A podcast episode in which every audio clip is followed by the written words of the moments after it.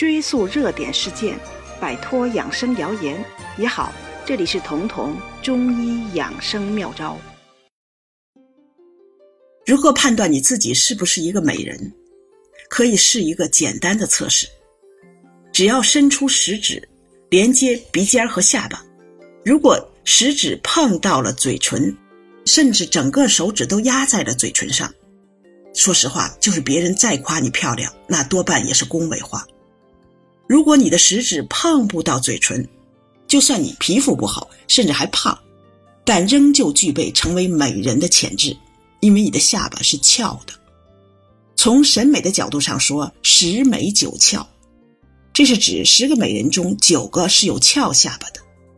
不信，你可以看看那些演员中最标志的长相，比如胡歌、周迅，他们的下巴都有很漂亮的弧度，而只有下巴翘的有弧度，才可能在你食指连接鼻尖和下巴的时候碰不到嘴唇。想要有一个翘下巴，前提是下颌不能太短，否则就无从翘起。而下颌这个部位曾经是人类的身份证。要知道，在灵长类动物中，只有人类有下颌。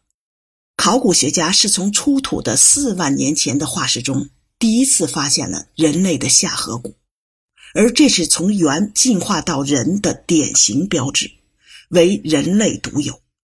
相比于人类，虽然猿人、猩猩都是我们的近亲，但是它们的下颌都很小，而且是向后缩着的，这就使它们的整个嘴部非常突出，看上去就有一股原始的凶相。而它们的这种长相同样是进化的结果，只是进化的程度远不及人类。观下颌还有一个美人沟的讲究，就是在下巴中间有一道浅浅的沟。这样的下巴被称为欧米伽下巴。无论男人女人，如果有这样的下巴，他们大多有惊艳的容颜。在希腊就有个统计，百分之八十拥有美人沟的男人出生在显赫的贵族家庭，他们的下巴在当时甚至是身份的象征。在亚洲，相面者过去就认为这样的下巴有旺夫或者旺妻的效果，能够给对方带来好运。甚至可以就此判断一个人后半生的运势。为什么看下巴能判断一个人未来的命运呢？其实，任何的好运必须以健康为基础。优秀基因表达出的优秀体质，这样的人显然更容易长寿。只要寿命足够长，他就有改变命运的足够机会。而从进化角度上讲，下颌小的人。不仅影响容貌，而且还影响健康。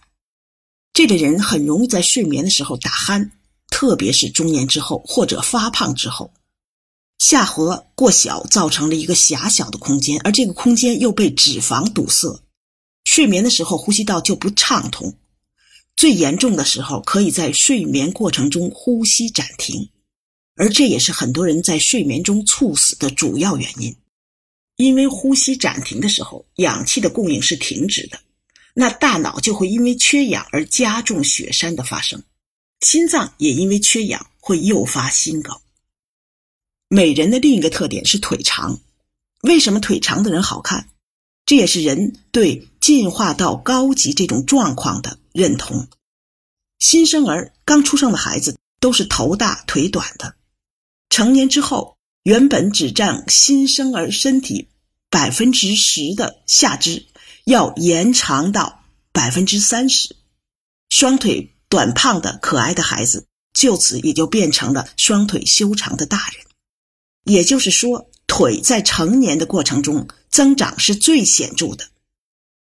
我们再来看人类的近亲猩猩，同等身高之下，他们的腿比人类的要短得多。原因很简单。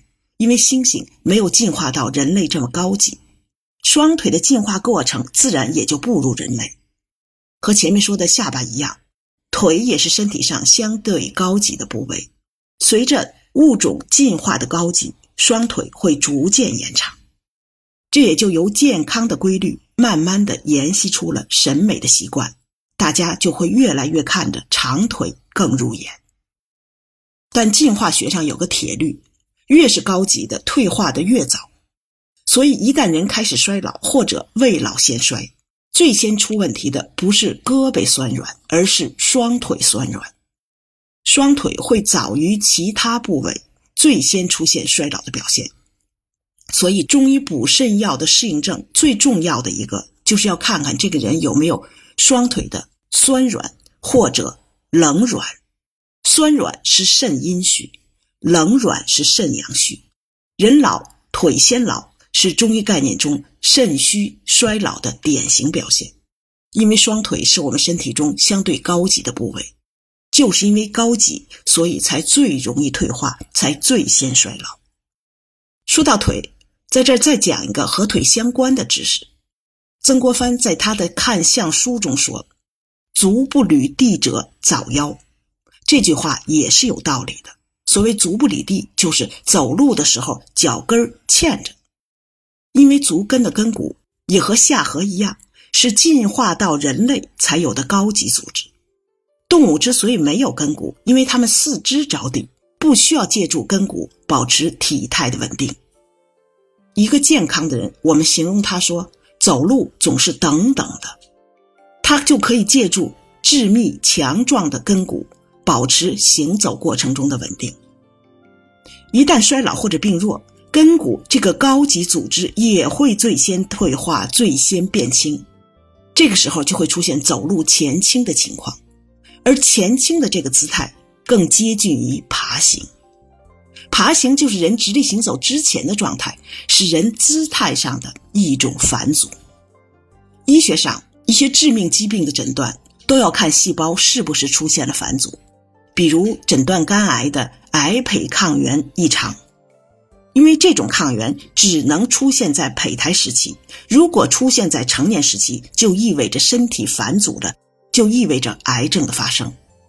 而足不履地者，也就是说走路脚跟不着地的人，其实就是从体态上早早的出现了原始的状态，早早的返阻了。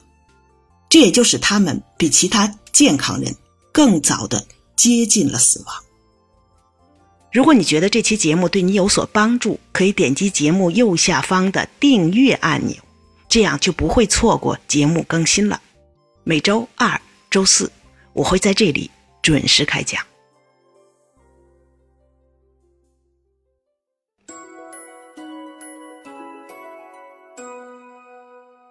本节目由健康新同学、博吉新媒联合出品，喜马拉雅独家播放。